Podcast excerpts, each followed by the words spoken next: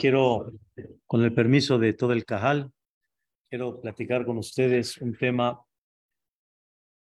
aparentemente conocido en, el concepto muy claro que se llama el tiempo, pero sin embargo, Pedrat Hashem lo queremos relacionar y lo queremos desarrollar con la primer mitzvah de la Torah que Dios le entregó al pueblo de Israel como pueblo.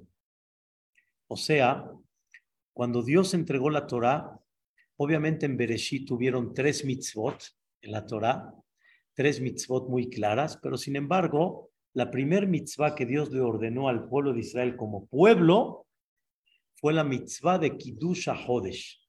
Kiddush HaHodesh significa HaHodesh Azel Ahem Rosh Hodashim. Te los voy a explicar. Este es el primer mes del Am Israel el mes de Nisan, que hoy en día conocemos nosotros como el mes de Nisan. Esa es la primera mitzvah que Dios le ordenó al pueblo de Israel. Y Rashi recién comienza Bereshit.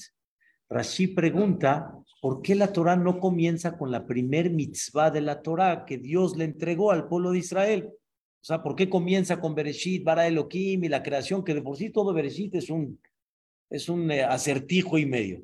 Para entender Bereshit es muy difícil. Ya, empieza con la historia del pueblo de Israel, empieza directamente con la primer mitzvah del pueblo de Israel.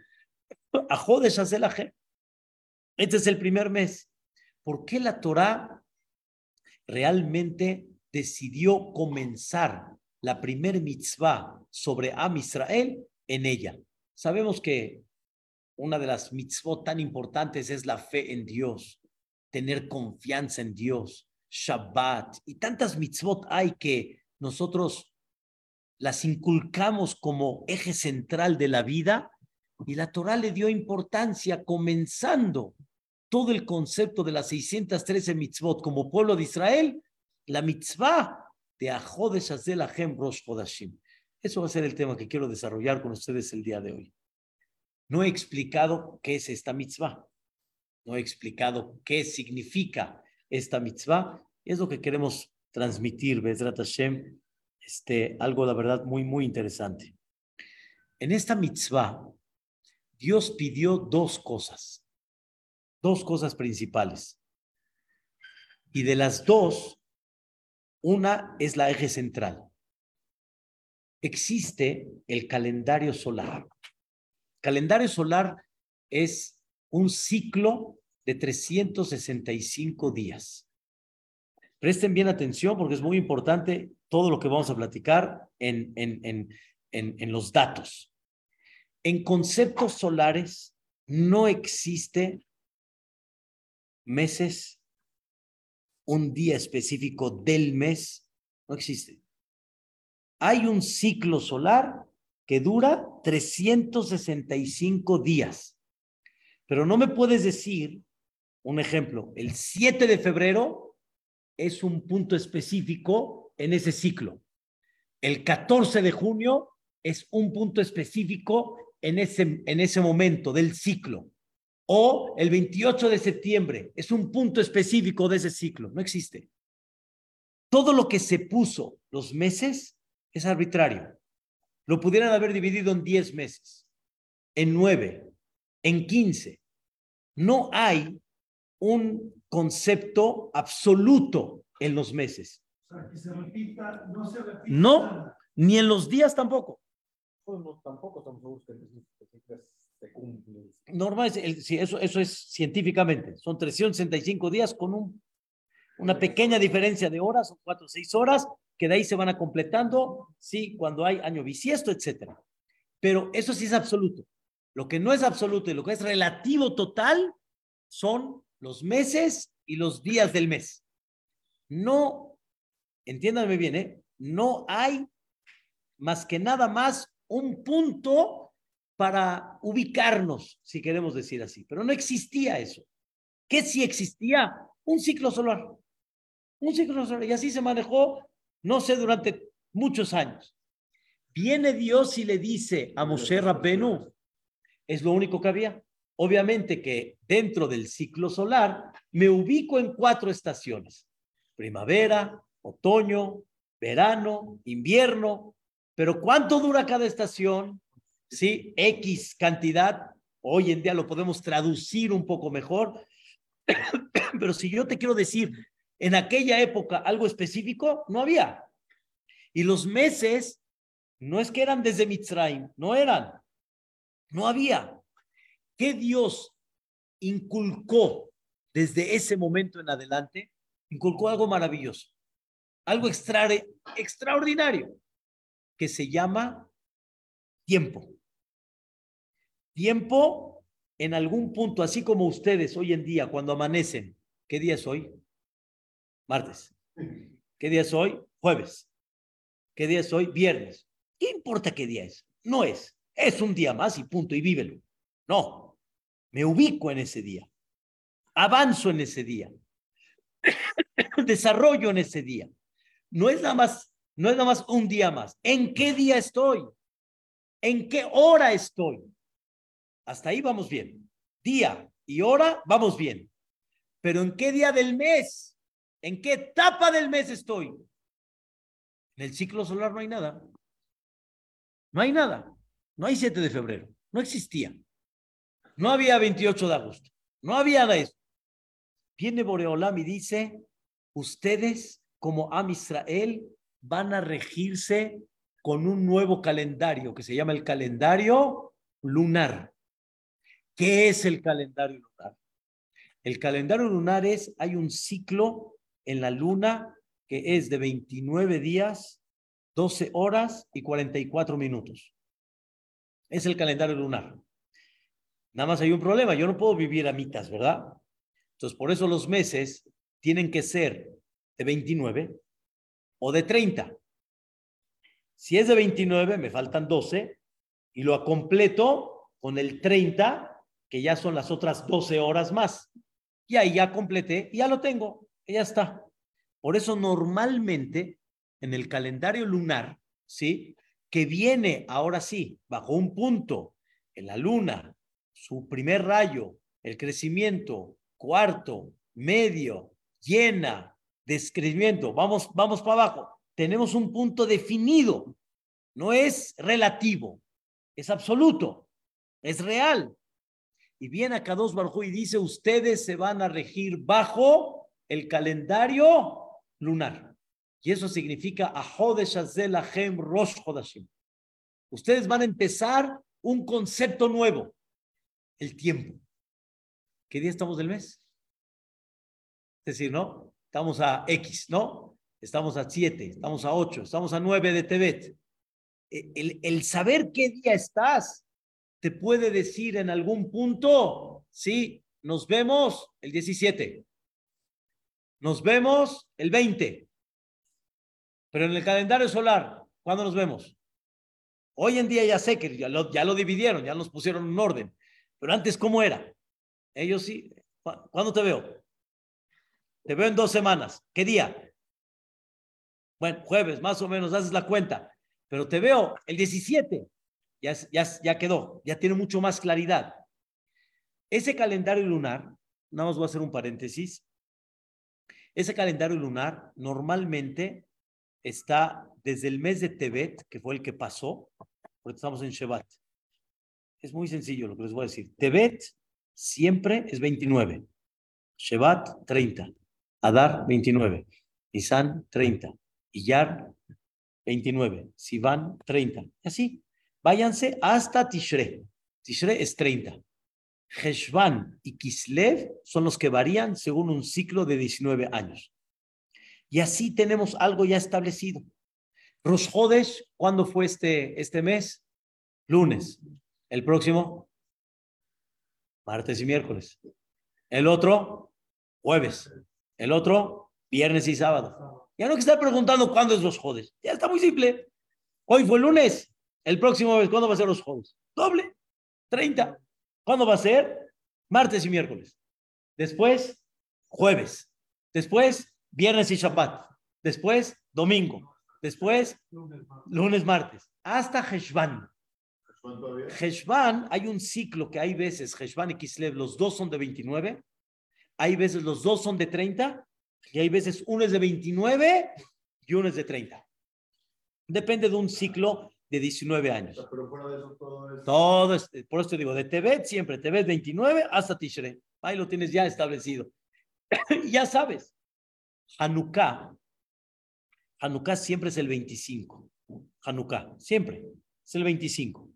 25, 26, 27, 28, 29. Hasta el 29 estamos bien. Es el quinto día de Hanukkah. ¿Ok? El sexto día de Hanukkah tiene que ser Rosh Hodesh a fuerza. Pero ¿qué Rosh Hodesh es? Pueden ser dos días de Rosh Hodesh, 30 y primero, o puede ser primero, segundo y tercero.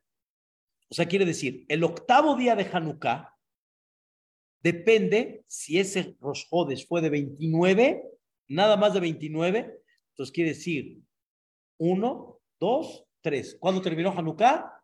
El 3 de Tebet. Pero si el mes fue de 30, ¿cuándo terminó Hanukkah? El 2 de Tebet. Un niño llegó y dijo que él nació el octavo día de Hanukkah. ¿Su bar mitzvah cuándo es? Octavo día de Hanukkah. Nada más se le fue a checar ese día de octavo día de Hanukkah, ¿qué día era?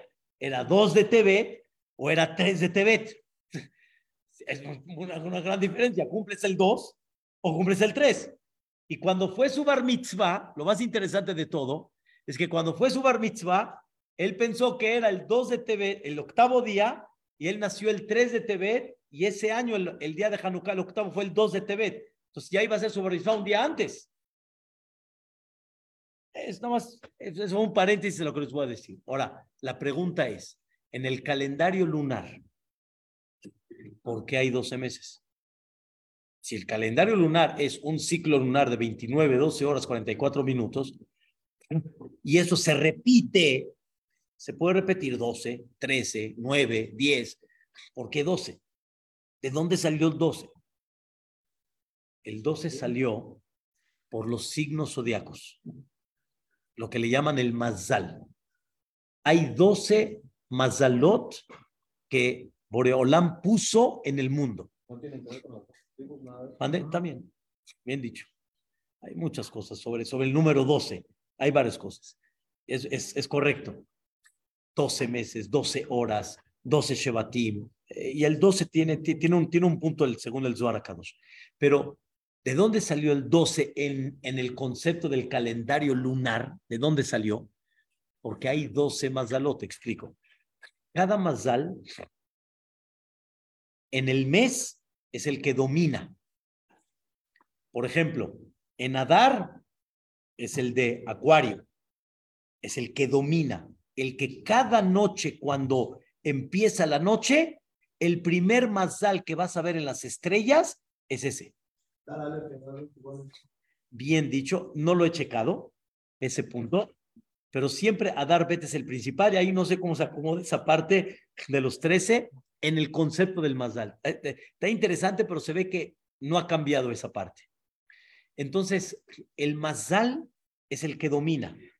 El Mazal, ese del mes, es el que tiene el dominio. Por eso ustedes van a ver que en los meses de español, el Mazal no está en el primero de enero no está en el primero de febrero, está por el veintipico, está por el no sé qué, porque así es, porque así cae, cae, cae donde cae la lebaná, no en él, y es muy interesante que en ese mes, ese mazal es el que domina, pero en conjunto con los que vienen. O sea, nace ese mazal de ese mes que corresponde y posteriormente, después de dos horas, nace el otro mazal después de dos horas, seis, nace el otro, y así sucesivamente en seis horas ya se llena de seis y después van girando y así a que termina y hasta que llega el otro mes. Por eso son doce meses. Las estrellas tienen una forma, así como has visto, no sé si has visto la cancha de ping-pong de las estrellas, son tres estrellas y una y una, que es la muy común que conocen todos. Los que conocen las estrellas están acomodadas de forma tal que forman que si es el alacrán, que si es el acuario, que si es la balanza, que si es, etcétera. Y ese mazal sí tiene su influencia porque así como la naturaleza, ahorita este café está eh, caliente y si me lo tiro me quemo, el mazal es una realidad que Hashem Baraj puso Y por eso existe el concepto de la verajá que decimos todos, más alto, que todos tengamos más alto. Bien, arriba del mazal significa que pueden, por medio de rezos, de méritos, de mitzvot, de quitarse el mazal. Pero todos estamos al final bajo ese mazal. Por eso, voy a hacer un paréntesis, es sensible, este, nada más lo voy a mencionar. Akadosh Baruj generalmente es el que pone la fecha cuando una mujer se tiene que aliviar. Me refiero de forma natural. ¿Sí? De repente uno, donde menos espera, justo cuando te fuiste a dormir, cuando recién te bañaste, ahí, justo. Vamos ahorita, ahorita espérate, déjame descansar un ratito. Así es. Estaba con el cliente ahorita, justo. Ahí Boreolan pone. Él pone, en términos generales, Hashem Baraj pone, pone el momento Hashem del parto. Por eso muchos jajamim, dentro de ellos, el que el gran, la gran eh, luz espiritual en Estados Unidos, Ramoshe Feinstein, dice, deja que Dios fije el mazal de tu hijo. No lo fijes tú, no lo programes tú. Deja que Borolán fije el mazal. No, no, claro, claro. Hay, hay excepciones. Y también, claro, claro, pero también existe que hay veces este, se puede hacer en tal día, pero hay veces muchas, es comodidad de uno, es comodidad del doctor, pero por eso digo, es un tema sensible, nada más quería darles un sentimiento que, que Ramos de Feinstein, qué cosa tan bella, ¿sí? Decía él, eh, cada uno quiere programar su día, quiere eh, apresurar el parto, sin temas de salud, obviamente, ni nada, todo Baruch Hashem normal. Dice Ramoshe, deja que Boreolán le ponga el mazal a tu hijo. ¿Cuál mazal? Preguntaba yo. Pues, ¿Cómo cuál? El del mes, el de esa hora en el que va caminando, el de ese, ese día, porque también el día también tiene su mazal, hay los siete planetas que también influyen. Hay muchas cosas muy interesantes en esto. Eso es nada más un paréntesis que hay. Por eso, tenemos 12 meses. Los 12 meses no son arbitrarios, son qué? Absolutos. Entonces, ¿qué creó Olam con esta mitzvah? Creó el concepto que se llama qué? El mes. ¿Qué es el mes? El tiempo más definido, el tiempo más preciso todavía. Es una cosa, la verdad, increíble. Es una, una, una, una belleza de, de comprender esta mitzvah ya en una forma diferente. También Dios pidió que este mes, el de Nisan, sea el primero. O sea, de los 12 meses, ¿quién es el primero? El que le vamos a llamar Rishon, Sheni, Bajó de Shasheni, Bajó de Shashelishi, Bajó de Sharbei. En la Torah no hay nombres. Sivan y Yar, Tamuz, Ab son nombres que fueron dándose posteriormente en la época del Tanaj. ya están recordados en Megilat Esther, pero en la Torah no existe ni San, ni Yar, Sivan. ¿La Torah existe qué? Rishon, Sheni. Ahora yo pregunto, eso, ¿por qué Rishon es Nisan? Es la otra orden de Dios. Azel Rosh Hodashim. Es el primer mes. ¿Primer mes de qué? No del año. Dice el Ramban de la salida de Egipto. Bueno, hay discusión si fue adelante. Es correcto, pero al final todos estamos de acuerdo que Ayom Aratolam en el mes de Tishre, ahí cambiamos el año y el mes de Nisan es el mes de la salida de Egipto. ¿Qué significa? Dios buscó muchos pretextos, vamos a decir así, para que recordemos la salida de Egipto. Número uno, todos los días, Anía Hashem, lo que es Mitzrayim.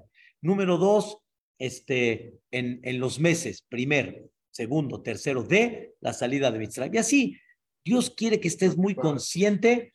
¿Mandé? Claro, pero el tema principal de, de Rishon, Rishon es salida de Mitzrayim. O sea, lo que Dios quiere que digas Rishon, Rishon de qué? ¿Sí me entiendes? ¿Por qué le llamo yo primero?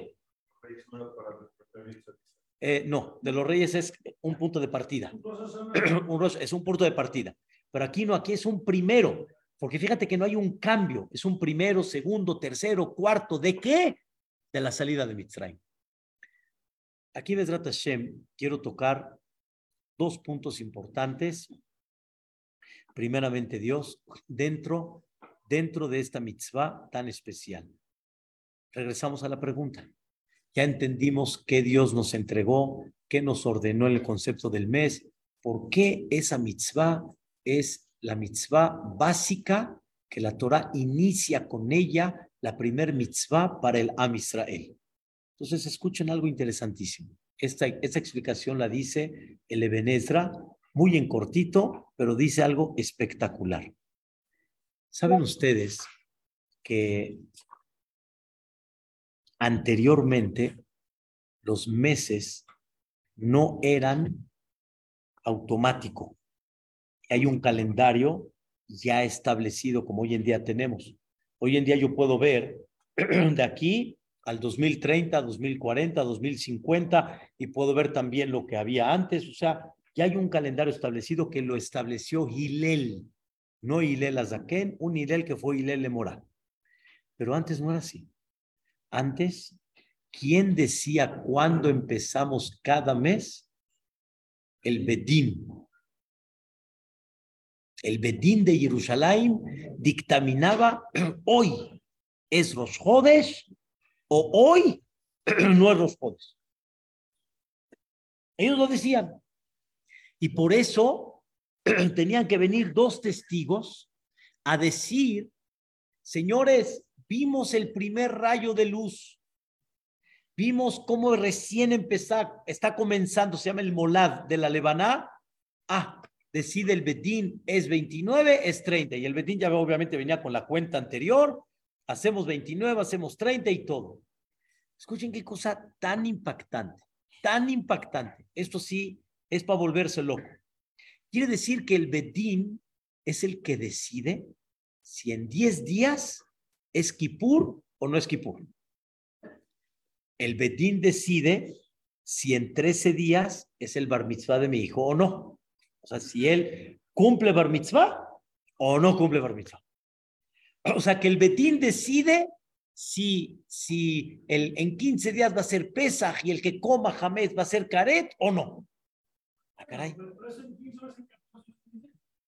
Claro, Pero si el Betín decide que hoy es 30, significa que Pesach todavía no va a ser en 15 días.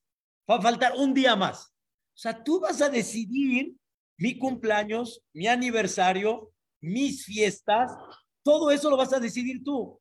Y escuchen qué cosa más decidía el Betín.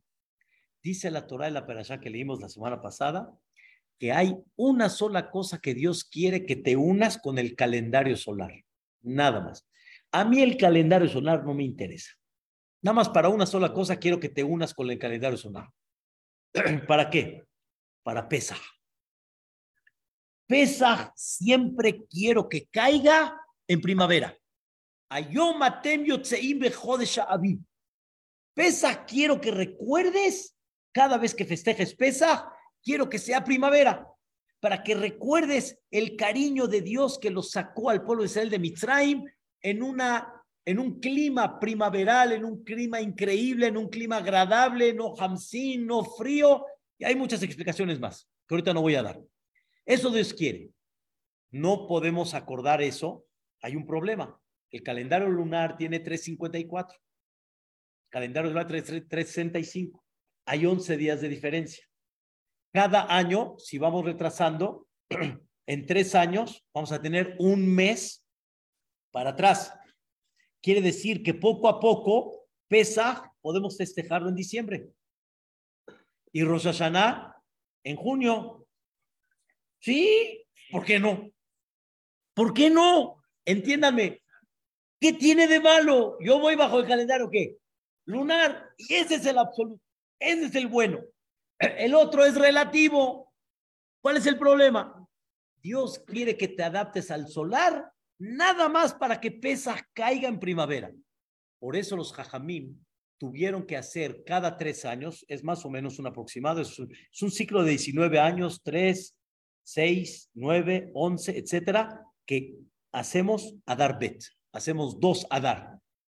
A completamos eso ese mes de tres años, que más o menos son 33 días, lo completamos y así nos vamos yendo y siempre pesa cómo tiene que caer en primavera. Ya, entonces ya estamos muy bien. Ahora escuchen algo muy interesante. Existe un caso que un niño nació antes que el otro y su bar mitzvah oficial sea primero el que nació después. ¿Entienden? Reubén nació antes de Shimón y el bar mitzvah de Shimón oficial va a ser antes que el de Rubén. Le ganó a Rubén. ¿Cómo puede ser? No, pues es el mismo día. No, no se, se le adelantó totalmente, completamente. Cuando hay dos Adar. Eso, todo, todo se puede acomodar. ¿No? Cuando hay dos Adar, el año pasado hubieron dos Adar, ¿ok? Un joven nació en Adar Aleph, escuchen bien, ¿eh? Un joven nació en Adar Aleph el 20, 20 de Adar, 20 de Adar Aleph, ¿ok? O sea, nació antes. En el Adar Bet nació un joven el 4 de Adar Bet. Más o menos dos semanas después, tres semanas después, nació el otro. Cuando cumplieron los dos bar mitzvah, en ese año nada más había un Adar. Un Adar. Uno nació el 4 y uno nació el 20. Entonces, el del 4, ¿cuándo va a cumplir? El 4. Pero nació después. Pero él cumple el 4. Y el que nació el 20 de Adar Aleph va a cumplir hasta, hasta el 20. ¿Entiendes? Pero no, no es Nissan, ¿qué es? Adar. Adar. Esa es, esa es la fecha, no es arbitrario, es absoluto. ¿Quién decidía eso? El Bedín. Si el Bedín se le ocurría hacer un Adar, pues el muchachito que nació después va a festejar su bar antes. Si el Bedín decidía después que van a ser dos Adar, pues entonces cada uno en su fecha. Oye, estoy yo dependiendo del Bedín, hombre, o sea, ¿de qué, de qué se trata esto? El Bedín es el que fija las fechas, fija la naturaleza de la persona. ¿Cuál es el mensaje? Viene el Benezra y dice, ¿sabes por qué comencé la Torah con la primer mitzvah, a Jodesh Hem, para enseñarte la fuerza de los Jajamim? El poder que Boreolam le dio a los Jajamim. Obviamente los Jajamim, no como yo no soy, como ellos. Ellos que tenían la fuerza, el conocimiento, la grandeza. Dios dice, ellos van a fijar y van a decir cuándo sí, cuándo no. Por eso cuando llegó Hanukkah, antes de Hanukkah, antes, del milagro de Hanukkah, los griegos decretaron tres cosas. No podemos permitir que el judío cumpla eso. Shabbat, Brit Milá y Rosjodes. Oye, ¿qué te molesta Rosjodes? ¿Cómo que qué me molesta? Hay un calendario fijo establecido, punto. Ustedes van a decir cuándo va a ser el primero, segundo, tercero, cuarto, Pesach, Sukkot, Bar Mitzvot. No, ustedes no fijan todo eso. Eso no lo podían entender. Los griegos, los griegos siempre fueron bajo una lógica, una naturaleza, una línea clara. No que ustedes pueden cambiar esto. No puede ser que algo se rija y que ustedes decidan ese cambio.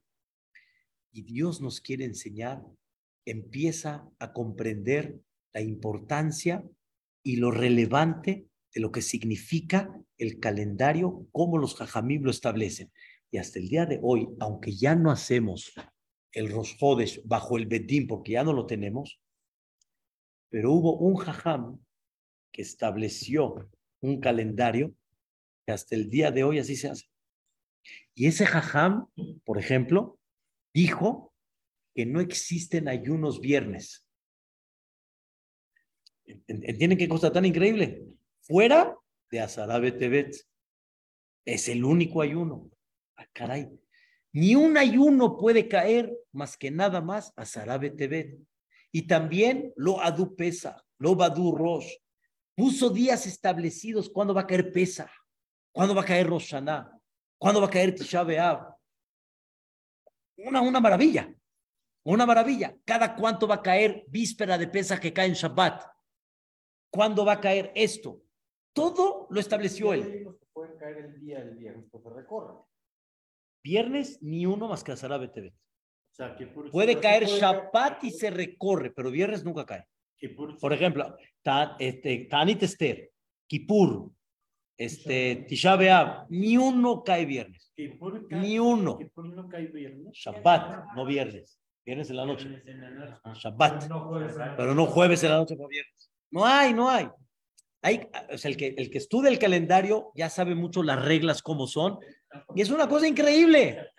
O sea, también eso lo estableció un jajam y obviamente tiene motivos increíbles que hay que ver cada detalle, el por qué lo quiso llevar a cabo de esa manera. Pero ¿quién lo estableció? Hillel. E- Es increíble. Esto nos enseña cómo los grandes jajamim, los grandes jajamim son los que llegan a establecer esta parte. Ahora escuchen esto.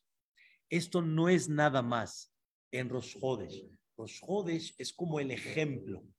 Rosh Hodesh es como el ejemplo, pero hay, hay cosas maravillosas, increíbles. Lo que les voy a dar un ejemplo ahorita, científico, nunca lo he visto. Me refiero, no lo he tratado, no soy tampoco el experto en eso, pero es una cosa que está escrita en el Yerushalmi. Es una cosa muy interesante. Una mujer puede perder, Dios no lo quiera por un golpe o algo, su virginidad. ¿Sí? Su, su ¿cómo se llama? Este, ¿eh? El. O sea, puede perder ese pedazo, ¿sí?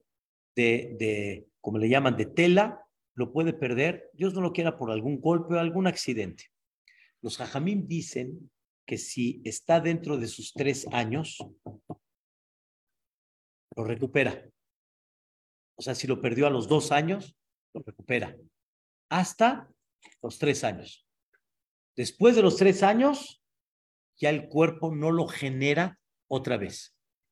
Ahora escuchen algo interesante. ¿Qué pasa si justamente en ese año que ella iba a cumplir los tres, los tres años, ¿sí?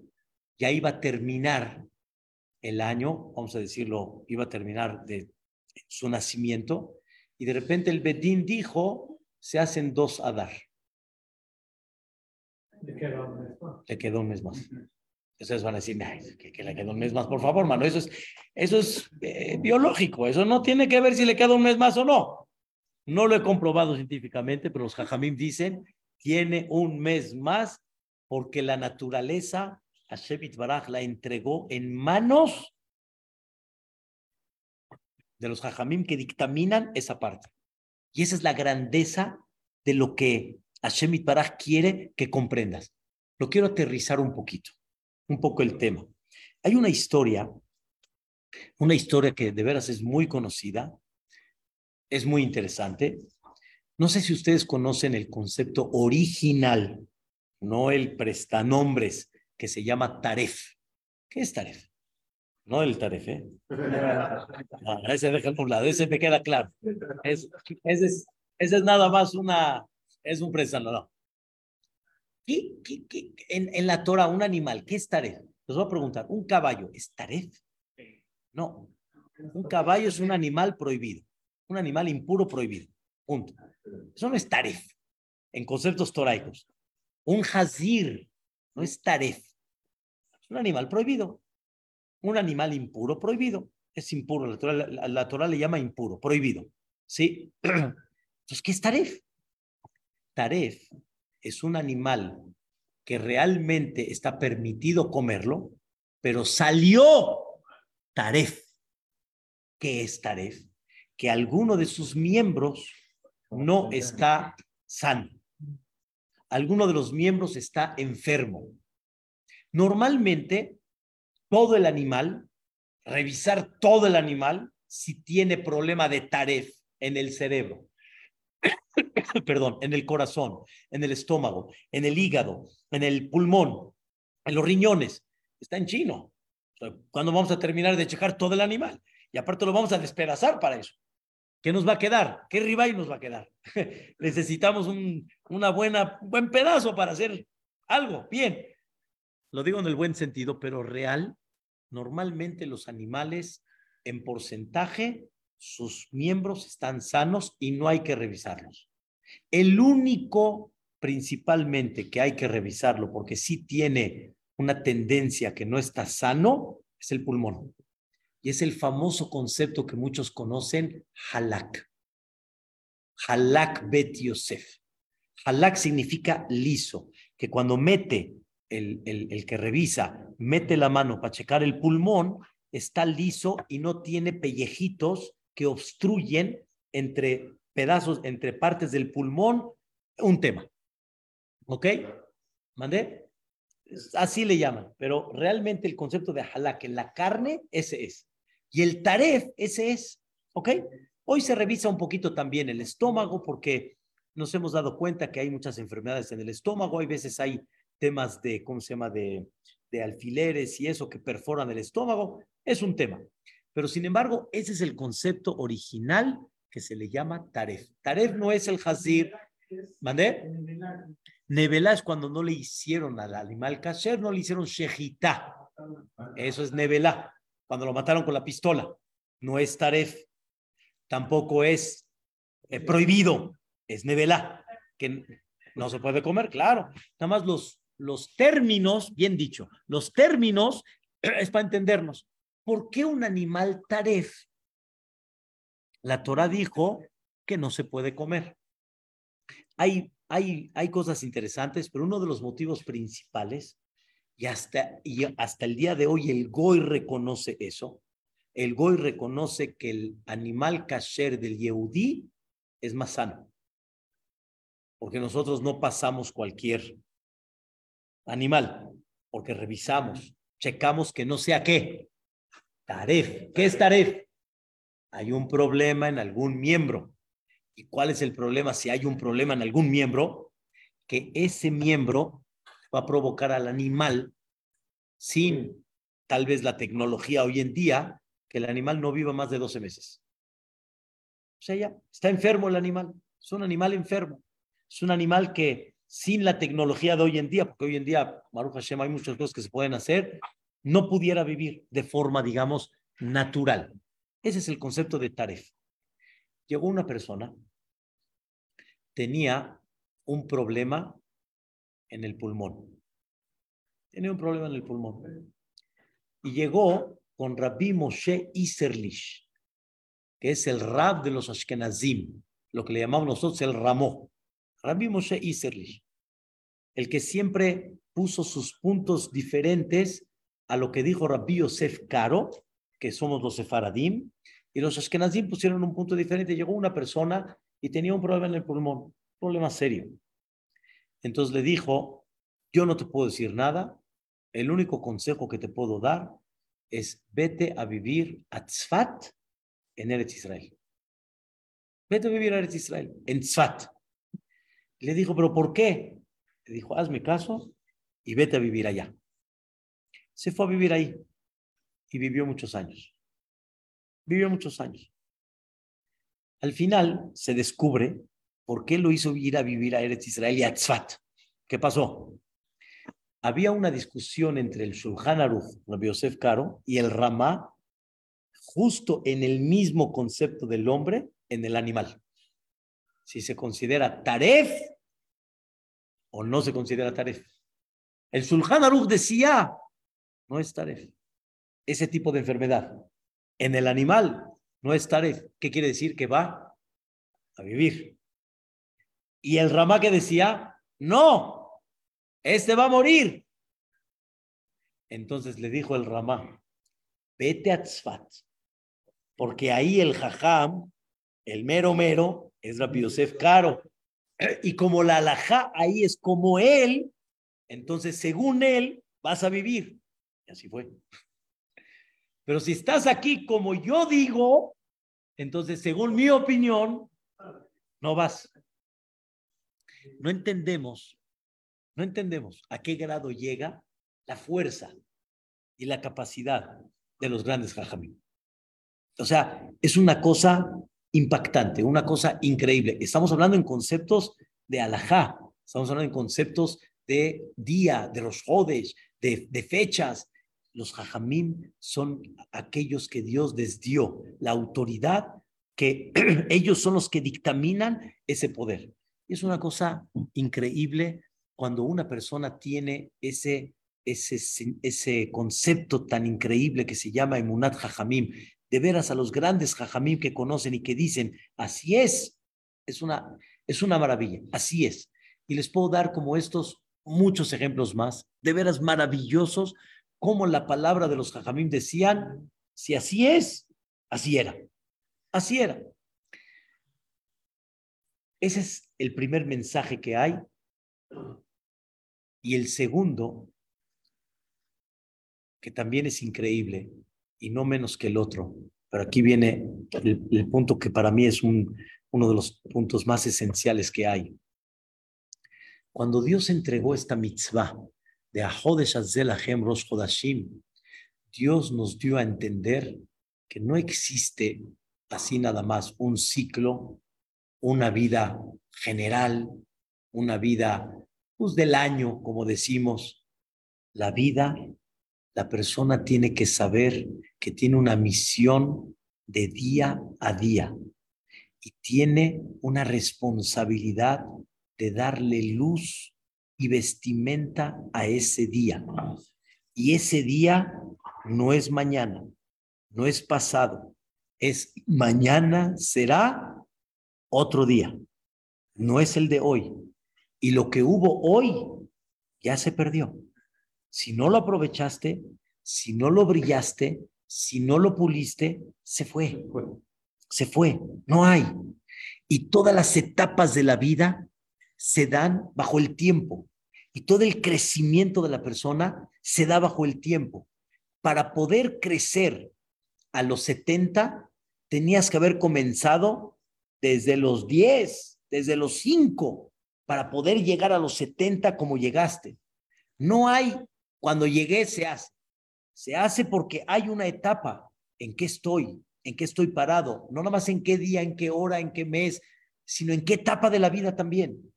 Todo es un tiempo que hay que aprovecharlo, hay que exprimirlo y hay que saber que cada día tiene su luz especial que no se va a recuperar a ningún precio cuando pasó. Y aunque aparentemente para nosotros se vea lo mismo, pero no es lo mismo. Les voy a dar un ejemplo de sentimiento nada más. Ustedes pueden asistir, en un año pueden asistir a 20 bodas, un decir, 30 bodas. Para ustedes van a asistir a 30 bodas. ¿Qué son 30 bodas? Lo mismo. Sabri A ver, dígale, señora. Haré, hazme, todo es igual nos vamos a entretener un ratito, eh, a ver cómo decoran el salón, a ver qué nos van a dar de, de comida, a ver qué orquesta viene, a ver qué contrataron, pero la, la boda es la misma, todo es igual. Es un error. Esa boda es única. ¿A poco cuando tú te casaste era una boda más? No, era única. Única. No había otra boda más. Es única boda. y esa única boda no más es única. Ustedes son únicos. No es uno más. Como ya explicamos en una ocasión, en una clase que dimos acá. Por eso no hay de que, no, a chambear. Es a chambear. Vamos a alegrar a la única y exclusiva boda. Nada más. Es exactamente el, mismo concepto los días. No es, no es un lunes más, no es un martes más. Es el único lunes de esa semana de ese mes, de ese año. Es el único. No hay más. That's it. Se fue, se fue. Sin ese lunes, escuchen bien, te vas a ver diferente. Con ese lunes, te vas a ver mejor. No es un lunes más. No es una hora más. Es cada día entender la misión particular. Por eso muchos cuando rezamos, es un problema que tenemos, me queda muy claro. Pero pensamos que el minha y el arbit es el mismo. Es el mismo, es la misma amida al final, atajonena, shivenos, el ajlano, es lo mismo. No, es el minha que corresponde a qué? A ese día. Y el arbit corresponde ya al otro día. Y el, el Rabhaim Valojin, uno de los grandes Jajamim, Nefesh dice, el que entiende bien en el fondo, nunca la tefilá va a ser igual a la otra, nunca. Cada tefilá da un efecto diferente. Cada tefilá da un impacto diferente. Tú ves lo mismo, pero no es igual. Otro ejemplo. Yo estoy aquí en la computadora. La tecla A es la misma. Es la misma. Aprieto siempre la misma. No, pero aprietas la misma, combinándolo con otra cosa, sale. No es la misma. Depende de cómo la quieras combinar, pero no es la misma. La tefila se ve la misma, pero no es la misma. Depende en qué momento, depende en qué día, depende cómo cae. Es algo increíble empezar a entender que cada, cada minuto, cada segundo, cada día tiene algo especial. Y por eso dice el Zohar Kadosh sobre Abraham vino, de Abraham Zaken Ba Bayamim. Él venía con qué? Con sus días. Quiere decir, cada día lo exprimió, cada día lo superó, cada día lo vivió. No como muchos le preguntas, ¿qué estás haciendo? Nada. ¿Qué estás haciendo? Nada. ¿Tú qué haces? Nada. No, pero yo digo, con que estés trabajando. ¿Qué estás haciendo? Nada. Trabajando. No estás haciendo nada. Estás haciendo todo, pero no estás haciendo nada. ¿Qué estás haciendo? Cocinando. Sí, nada, no estoy haciendo nada. Pero imagínate que de repente, ¿qué estás haciendo? ¿Cómo? Tengo invitados. Tengo gente importante que viene. Entonces, ¿qué estás haciendo? Ah, y esos invitados, casualmente, ¿quiénes? Tu marido, tus hijos, son los invitados. ¿Qué estás haciendo? Todo. ¿Cómo que estás, estás, estás haciendo todo? Es otro concepto, es otra visión es otro concepto de darle luz a cada momento y a cada cosa que se ve natural, a cada cosa que se ve rutina, realmente darle una luz. Y dice el Pasuk, Orzaru al tzadik, hay una luz sembrada para un tzadik. Un tzadik sabe convertir de cada cosa de la naturaleza, la sabe convertir en qué? En luz. Saludar al otro, hiciste una luz. Sonreírle al otro, hiciste una luz. ayudarlo al otro, hiciste una luz. Hacer tu, tu trabajo laboral normal, hiciste una luz. Todo eso, no hay nada que sea así en vano. Y también hasta el lugar a donde Dios te presentó, también es por algo. Te presentó también por algo. Dice el Kadosh, cada día tiene las tres etapas principales de la persona. Amaneces como un bebé, a la mitad del día como un adulto y en la noche muerto. Ya no puedes. Es verdad, ya no puedes. Ya, no puedes. Ya. Lo único que quieres, ¿qué es? No, cheque, silencio.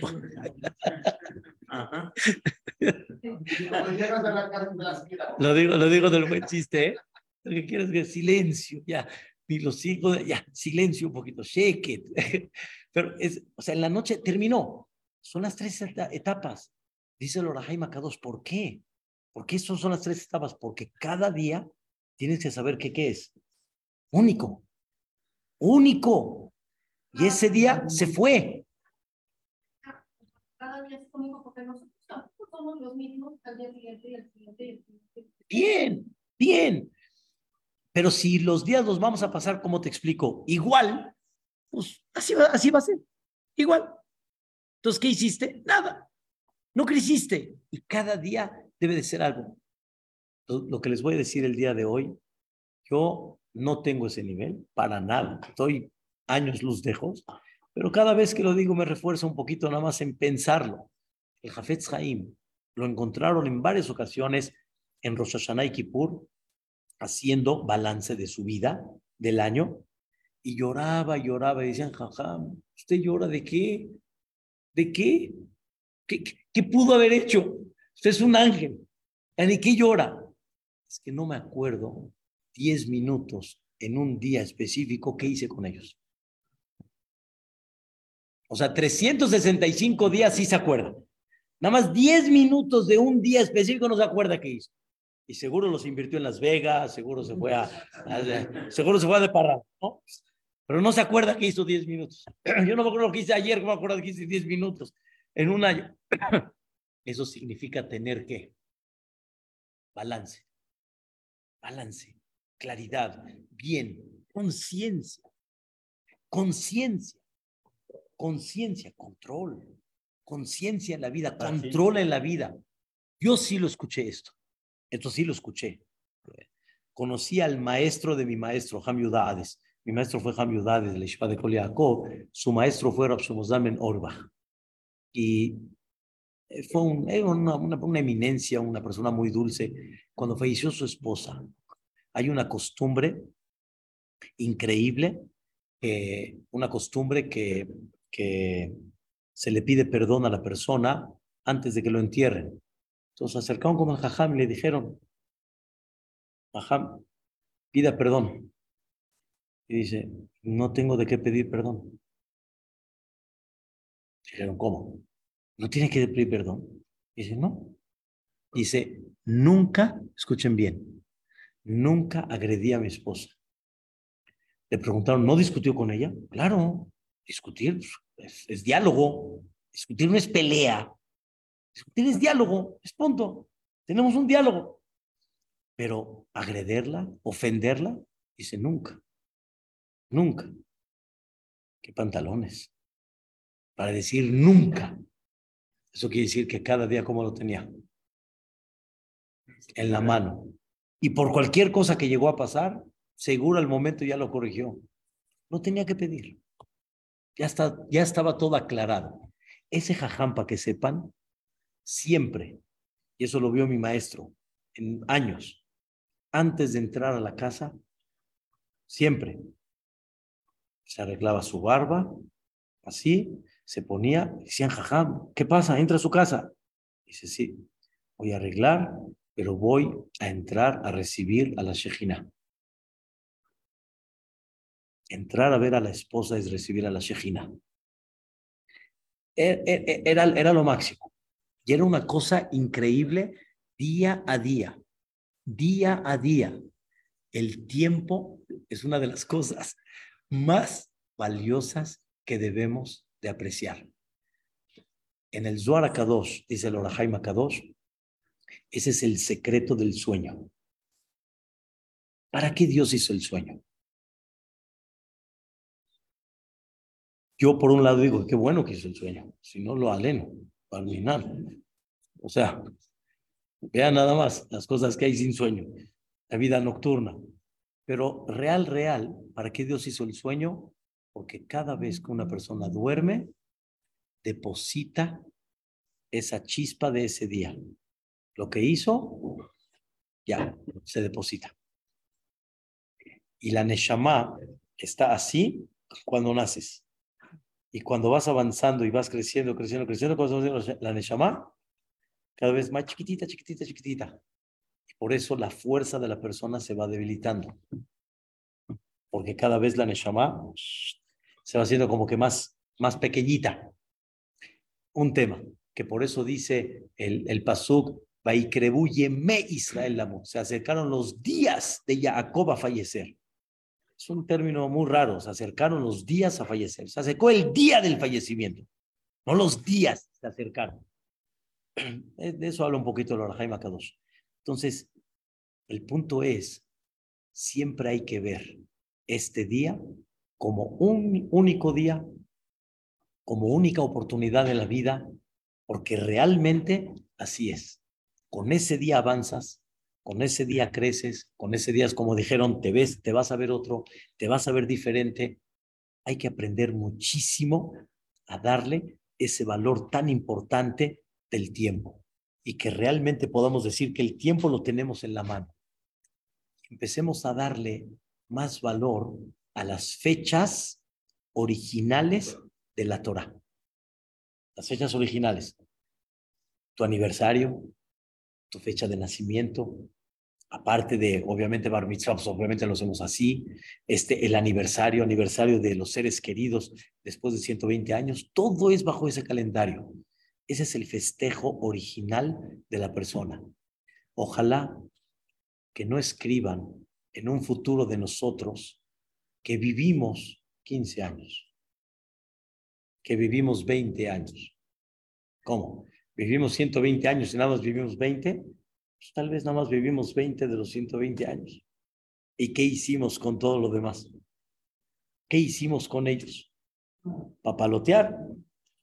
Yo nunca entendí ese concepto, ¿eh? hasta que una vez estuve en Cuernavaca y compraron papalotes. En serio, yo, yo no lo sabía. Y empezaron todos a, a volar papalotes. Cuando estaban todos ahora sí ya volando los papalotes, me cayó el 20. ¿Qué están haciendo todos? Papaloteando. ¿Qué es papalotear? Nada. No papaloteen. Aprovechen el tiempo. Hay veces papalotear es bueno, es distracción, es convivencia, es conexión con los niños. Eso se llama luz también, me queda muy claro. No hay duda. Descanso y relax también es una luz. Pero que sea realmente eso. El Hazonish solía decir, de, de estar nulo, no descansas. El no hacer nada, eso no es descanso. O sea, sí descansa, pero descansar no quiere decir no hacer nada. Descansar no quiere, no quiere decir estar nulo y no hacer nada. Descansar quiere decir distraerse, quitarse de la presión, este jugar, etcétera, convivir, hasta echar esa pelota con el niño que se ve como que no está haciendo nada, está haciendo todo. Pero que sea esa luz, conviertan cada tiempo, cada segundo de su vida, conviértala en una luz. Es la misma.